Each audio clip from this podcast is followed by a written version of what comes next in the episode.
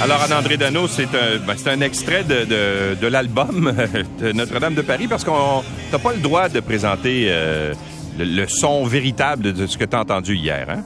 Exactement. On était du côté de New York au euh, David Hitchcock au Lincoln Center. Je peux pas vous présenter euh, parce qu'on n'a pas les droits et parce que c'est conjointement réalisé cette production-là de Notre-Dame de Paris ben avec la France. Donc hier, c'était vraiment une soirée qui était magique. Euh, je dois vous le dire, mais oui, on n'a pas le droit de vous passer des extraits, mais il y a les classiques qu'on connaît, qui, mais je pense que ça a été les meilleurs hein, du côté du Québec en 97. Donc c'est toujours d'actualité. On a entendu les mêmes notes et les mêmes paroles hier, ça c'est certain. Bon. Alors comment c'était le spectacle? D'ailleurs, là, on entend, tu es à l'aéroport en ce moment, c'est ça? En fait, je suis, je suis dans, le, dans mon lobby d'hôtel. Ah, bon, okay. On part dans quelques minutes pour reprendre l'aéroport, euh, ouais. pour se rendre à l'aéroport, oui, et reprendre l'avion euh, ce matin pour revenir à Montréal. Bon, alors comment c'était cette première? D'abord, on, on, se demandait s'il allait avoir du monde, si ça allait être plein. Et d'après ce que j'ai vu hier, c'était plein, hein? Oui, je t'ai envoyé une petite vidéo. J'ai dit là, les amis, regardez comment il y a des gens dans la salle. On a une capacité de 2600 places à l'endroit. Je peux pas vous dire que toutes, toutes, toutes les places étaient remplies, mais il y avait des gens jusqu'au cinquième balcon. Ouais. Donc, il y avait des gens dans la salle, des francophones, des anglophones. Et euh, ben pour l'anecdote, là, devant moi, il y avait une dame qui clairement ne parlait pas un mot de français, donc regardait la scène. Et là, j'espère, il faudrait que je vous, je vous le décrive si j'étais, on n'était pas à la radio, vous comprendriez, mais elle, elle regardait la scène, et elle disait, oh, il se passe quelque chose. Et là, je voyais à droite, elle regardait la, la traduction en ouais. anglais, et là, elle se cachait la bouche en faisant, oh! Il y a quelque chose qui, oh, quelqu'un va mourir. Et là, tu sais, c'était vraiment, là, elle était, elle était remplie d'émotions. Alors, je me suis dit, ça fonctionne. Mm -hmm. Les traductions, on se posait la question parce que ça a été présenté pour la première fois à New York en version originale francophone. Applaudissements à chaque fin de, de, de chansons parce que les gens connaissent les chansons, parce que c'était bon, parce que là, les chorégraphies étaient extraordinaires. Et ovation à la fin de plusieurs minutes. Donc, oui, on peut dire que le pari est réussi du côté de, de New York pour, euh, pour la troupe. Ça a été vraiment un très, très beau ouais. spectacle. Bon. Et on voit que ça a été un peu remanié à la sauce 2022.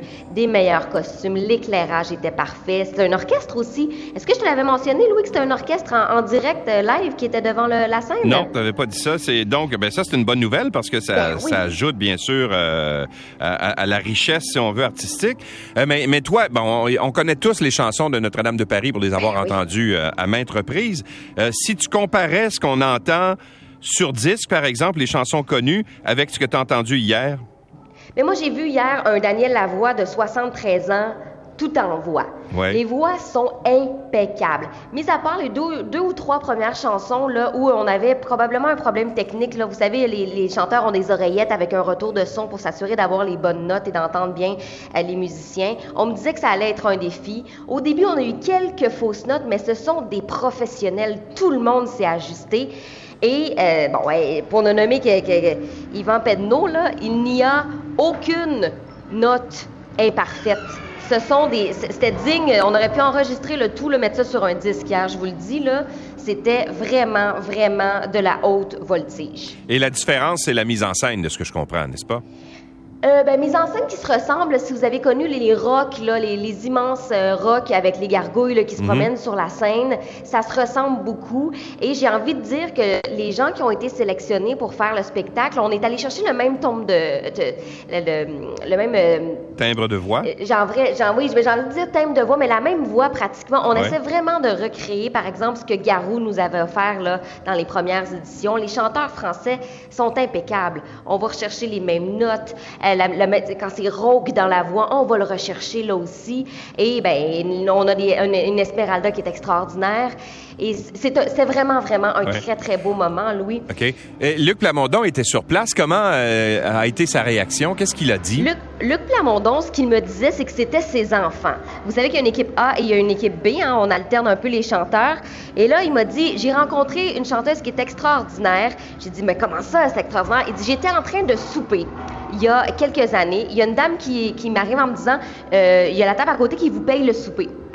Et euh, là, il va, remercier euh, les, gens qui sont là en disant ben notre fille elle chante, est-ce qu'elle pourrait vous chanter une petite chanson?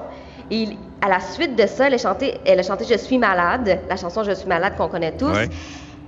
De Serge et Lama. il a dit, mmh. est-ce que ça te tenterait, toi, de travailler sur Notre-Dame de Paris? Et elle est là, présentement. Ben voyons donc. On, on écoute ce qu'il avait à dire sur elle. Il y avait tellement de fierté dans ses yeux. Elle fait toutes les notes. Et, c'était parfait, c'est incroyable. Continue.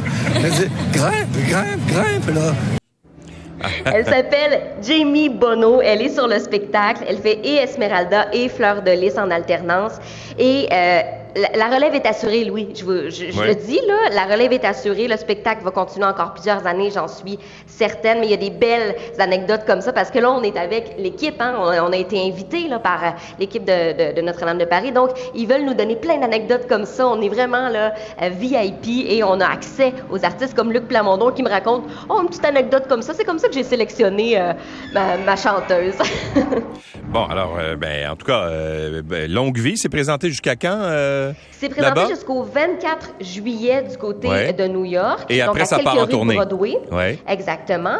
Et ben ensuite, on, part en tournée là, avec les mêmes, mêmes chanteurs, la même équipe euh, du côté euh, de Québec, de, Montréal, de Moncton aussi. Donc, on mise un peu aussi vers, euh, la région du Nouveau-Brunswick hein, parce que c'était une, une, mhm. demande. Et ben, Bruno Pelletier, par exemple, s'ajoute aux, aux, répétitions de Québec. Là. Donc, ce sera peut-être le petit changement cette fois-ci. OK, ben merci, Anne-André. tu te laisses aller à l'aéroport. On se parle un petit peu plus tard. À plus tard. Au revoir.